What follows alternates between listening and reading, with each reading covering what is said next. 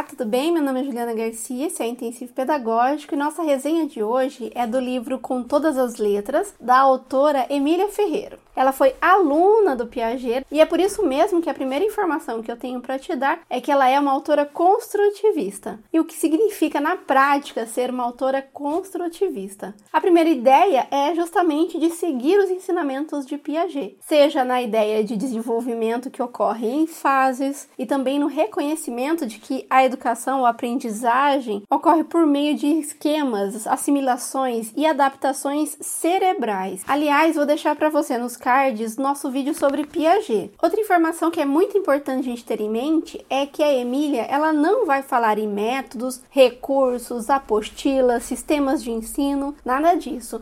O foco dela é uma teoria. Assim como o Piaget que foi desenvolvendo os passos de como ocorre a aprendizagem na criança, ela vai utilizar esta mesma lógica para falar sobre a aprendizagem da escrita. Falando nisso, se você gosta de resenhas pedagógicas e também de legislação educacional, não se esqueça de se inscrever nesse canal, porque a gente posta vídeo inédito toda semana. Mas vamos agora direto ao assunto. O que a autora pensa sobre a educação que ocorria antes dos anos 80? Ou a educação que ocorria antes das descobertas sobre como o cérebro funciona, ou ainda em termos pedagógicos, qual era a lógica da educação tradicional.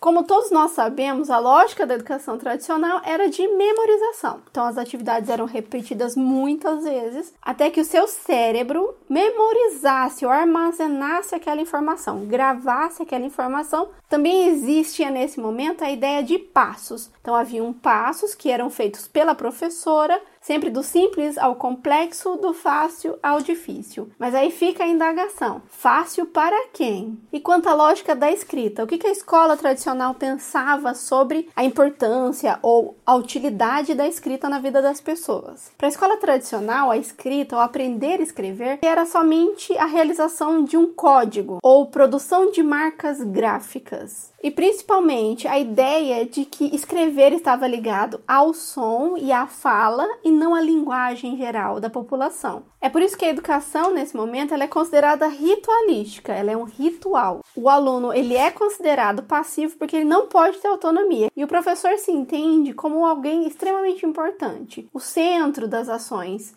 Inclusive há a ideia de que o aluno só aprende quando chega na escola, ou seja, quando está com o professor. Antes disso, não há inteligência, a criança é uma tela em branco. No texto, a professora também vai falar sobre uma prática tradicional que é da maturação ou da prontidão. Nesse momento era entendido que a pré-escola, algo anterior à escolarização, era um momento onde havia maturação biológica ou desabrochar da criança e somente a partir do primeiro ano é que ela poderia começar a aprender. Antes disso, ela não estava pronta. É claro que essa noção ela traz vários resultados negativos. Seja por alimentar o mercado de livros, apostilas, ele também separa as crianças entre aquelas que têm condições de aprender e não têm condições de aprender. Também fortalece a ideia de que o professor não consegue utilizar outros materiais a não ser esses pré-fabricados, prontos e sem uma lógica local. E justamente por não haver reflexão ou o professor ser só alguém que entrega as atividades compradas por alguém, é que acaba ocorrendo a desprofissionalização do professor.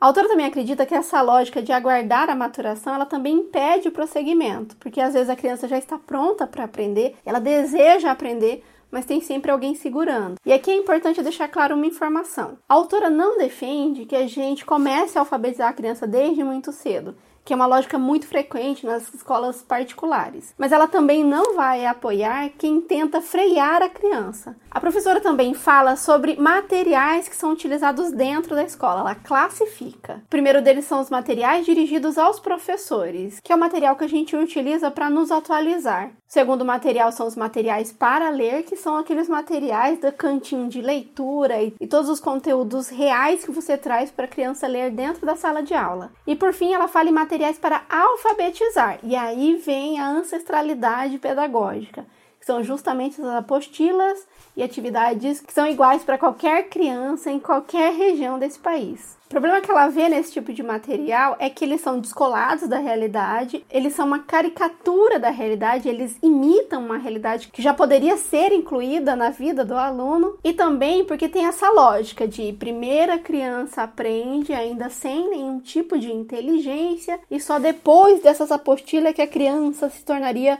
alguém inteligente. Mas a gente já volta a essa temática. O que, que a autora defende, então, já que essas ideias não contribuem para a formação do aluno que vai viver em um mundo globalizado. Nas palavras da autora, a aquisição da língua escrita inclui a aprendizagem do código, porém não se reduz a ele. A aquisição da língua escrita inclui a leitura, mas não coloca ela adiante, ou seja, na frente da escrita. É importante dizer aqui que a escola já seguiu essa lógica. Primeiro a criança lê, depois ela escreve. A autora defende que ocorra tudo ao mesmo tempo. Existe um termo em inglês que não há tradução que a autora utiliza como defesa daquilo que ela acredita. Isso porque para ela a aprendizagem da escrita e da leitura, ela não é somente para mim decodificar algo que alguém escreveu, mas também para mim compreender e interpretar informações diversas, de complexidades diversas. Não é só juntar o beabá eu preciso entender por que, que eu estou juntando e o que, que aquilo tem a dizer para mim. É por isso que o ensino da escrita para ela deve permitir exploração ativa dos distintos tipos de objetos materiais, jornais, revistas, dicionários, calendários, entre outros, ter acesso à leitura em voz alta de diferentes registros da língua escrita, porque é assim, ouvindo os outros a ler, que a criança vai entendendo o uso prático da escrita, poder escrever com diferentes propósitos e sem medo de cometer erros, antecipar o conteúdo de um texto escrito utilizando inteligentemente os dados contextuais, participar em atos sociais de utilização funcional da escrita, ou seja, escrever uma carta para a prefeitura é um ótimo exemplo disso.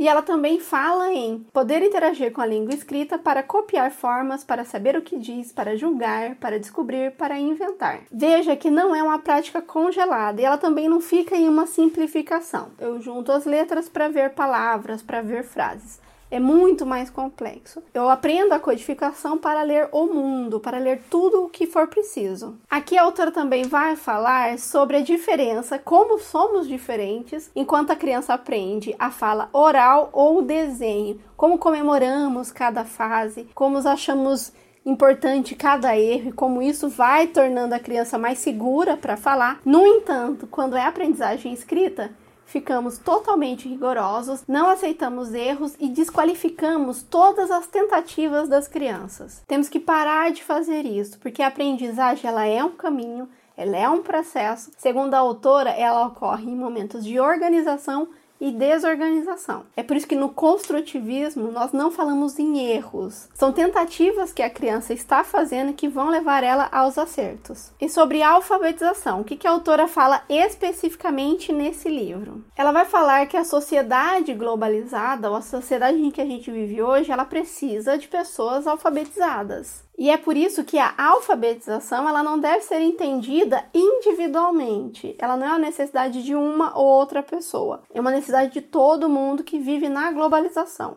É por isso que ela é social. É por isso que ela é humana, de toda a humanidade. Como eu já disse, Emília Ferreiro, ela não se foca em métodos. Ela não vai decidir qual método e nem vai falar para você como você vai atuar com seu filho. O foco dela é Independente do método que você utilize, tenha em mente que é importante que seu filho consiga colocar em prática a alfabetização, a escrita dele. É por isso que ela incentiva o uso de instrumentos reais. Então, eu ensino com um bilhete, eu ensino com uma carta, eu ensino com a lista de mercado. Ele não precisa de uma caricatura e nada artificial. Tudo já está posto, tudo está no nosso meio. E por que que isso é importante, principalmente nos dias atuais? Lembre-se que esse exercício de codificar e de juntar as letrinhas, ele não é suficiente. Ele não torna as pessoas alfabetizadas. Ô Bruninho, S com E. C. D com A. Da. Que nome forma? Tipo.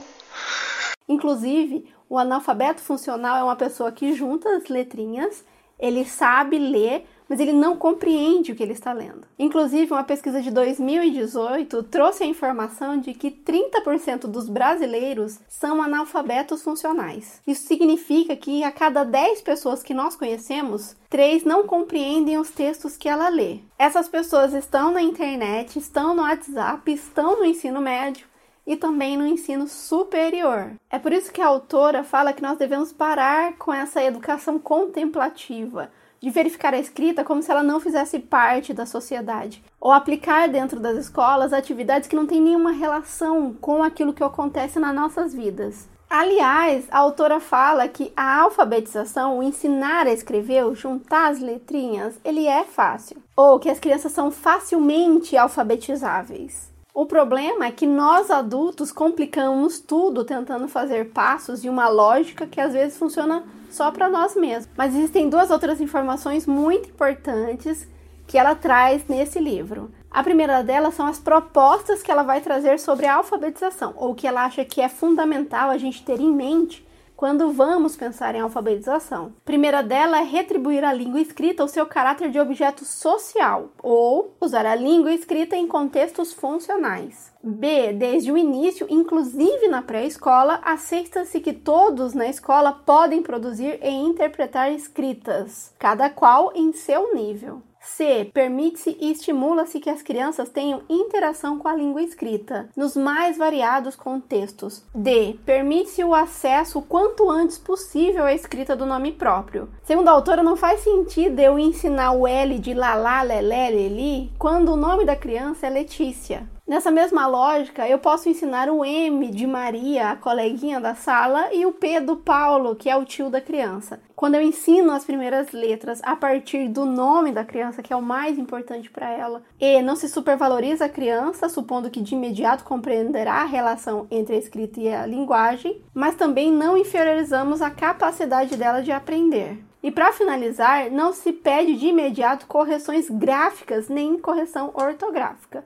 Então, primeiro deixamos a criança livre para aprender, cometer erros e aprender com seus erros. Só em um outro momento é que a gente vai focar em correção, em falar se está certo ou se não está certo. No início, essa supervalorização da forma escrita rígida, e a cópia idêntica, ela mais prejudica do que ajuda. A autora também traz dicas sobre uma alfabetização de melhor qualidade, principalmente focando em crianças marginalizadas, seja em ambientes rurais e também crianças marginalizadas em ambientes urbanos. E todas as dicas que ela dá, ela tem relação com ensinar a compreensão. Então eu compreendo a função social da escrita, eu, eu compreendo as mensagens, as linguagens, a organização e as formas formas diferentes que eu tenho para fazer uma linguagem. E é aqui que ela vai falar que a alfabetização ela pode ser realizada por meio do interesse, da criatividade, da alegria, da reconstrução, da transformação e principalmente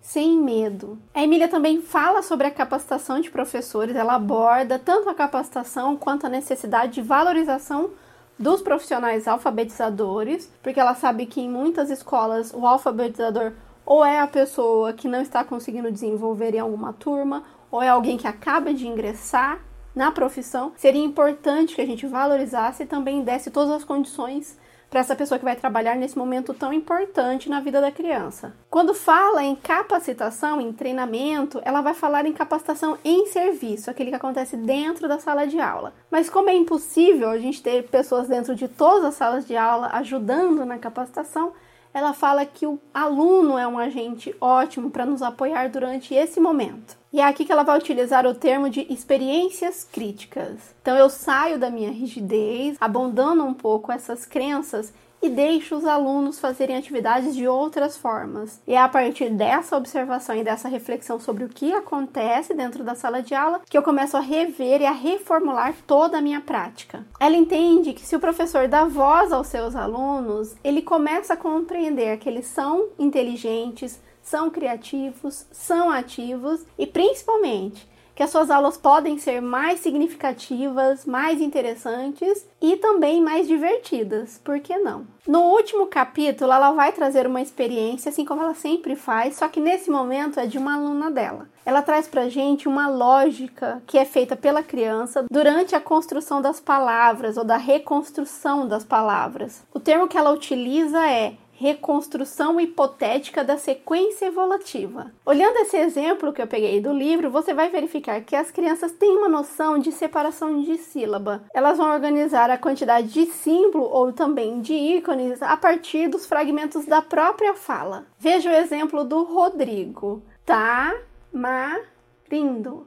Então, rindo para ele, ele entende que é uma sílaba só, mas ele dividiu IBF certinho. Mas como é que isso foi feito? A professora pedia para a criança escrever tamarindo, no entanto, durante o exercício ou antes da criança concluir, ela pedia para a criança parar e falar em que momento ela estava. É por isso que a professora conseguiu colocar na frente de cada símbolo desenhado pela criança exatamente o que estava escrito porque ela foi fazendo essa interrupção. Ao final da experiência, as crianças conseguiam falar para a professora quando elas já tinham concluído a escrita e quando elas não tinham concluído a escrita ainda. Ou seja, elas têm noção de completude ou incompletude. A professora também falou que a criança não tinha dificuldade no recorte silábico, ou seja, como a gente fala em sala de aula, elas não tinham dificuldade de separar as sílabas. É por isso mesmo que a autora fala que essa atividade que a gente vai ensinar só lá para frente, ela não precisa ser ensinada, ela vai ser resgatada, porque a criança já sabia fazer. A autora também fala que a criança gostaria que a linguagem ou as letras, as sílabas tivessem uma lógica ou não tivessem tantas diferenças sonoras. É por isso que normalmente ela vai se focar mais naquilo que faz sentido para ela para as letras que são mais regulares, ou ela vai acabar errando alguma parte que não faz tanto sentido. Lembre-se, organização e desorganização. O foco dela pode estar em algum lugar ou outro, isso não significa que ela errou. Ela teve a prioridade dela. Além desses exemplos, a autora traz outras análises, mas a atividade é mais ou menos essa mesmo, onde a gente entende um pouco mais ou avança um pouco mais na análise, né? Nessa ideia que a criança constrói durante essa aprendizagem dela. Ou, nas palavras da professora, a construção e reconstrução do pensamento da criança durante a aprendizagem. Para finalizar, se você chegou até aqui, eu quero te agradecer muito por estar apoiando esse projeto. Não se esqueça de curtir o vídeo caso ele tenha sido útil, porque é só assim que eu fico sabendo se você quer ou não que esse projeto continue. Para quem está estudando para concurso, a nossa plataforma intensivo pedagógico começa agora a segunda parte onde a gente vai falar como é que esse conteúdo cai na prova e você também terá acesso ao nosso quadro resumo e 25 questões comentadas para testar bastante o seu conhecimento. Por hoje é só um abraço e até a próxima!